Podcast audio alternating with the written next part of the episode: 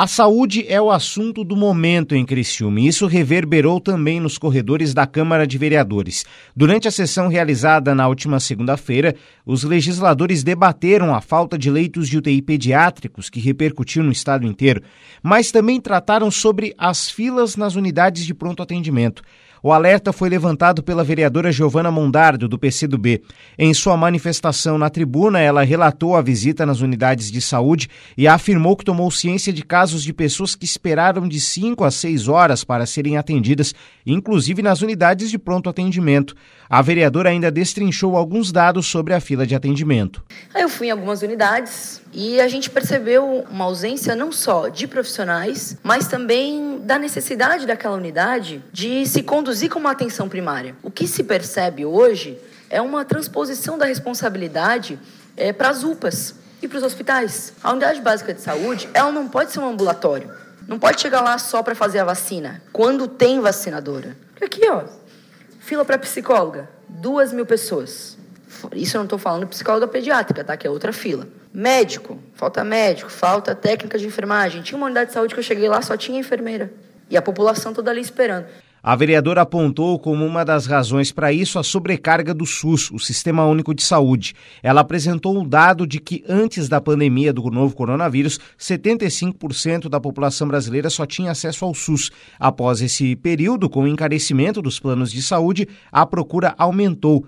Giovana ainda cobrou a contratação de mais profissionais para preencher essa demanda. A falta de médico a falta de técnico de enfermagem, a falta de vacinadora. E aí a gente vem aqui e fala assim, a cobertura vacinal está baixa.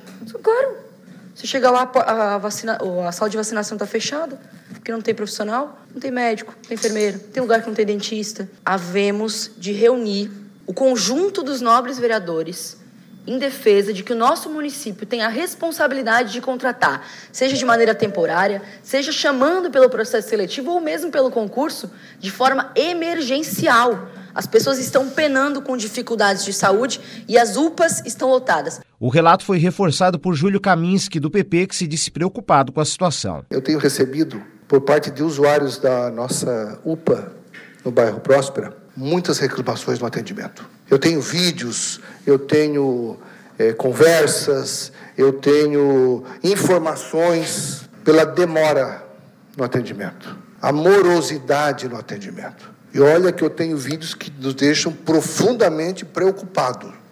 Profundamente preocupados. O vereador Antônio Manuel, do PSDB, fez um contraponto e citou que esse problema é antigo. Além disso, ele pediu para reforçar a cobrança em cima das empresas que gerenciam as UPAs. A UPA, inclusive, vereador Camis, é uma responsabilidade bastante grande de nós, que o município concedeu a concessão a eles e nós temos que cobrar.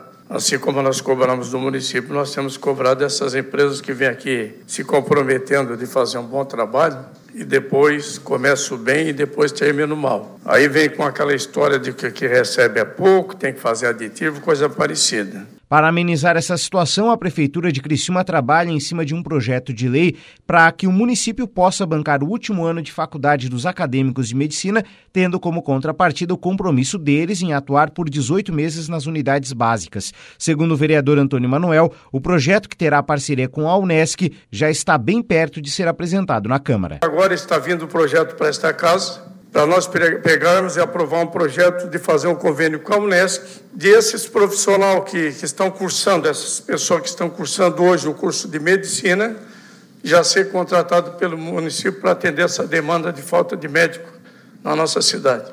Então, existe essa preocupação, não está parado, está se movimentando.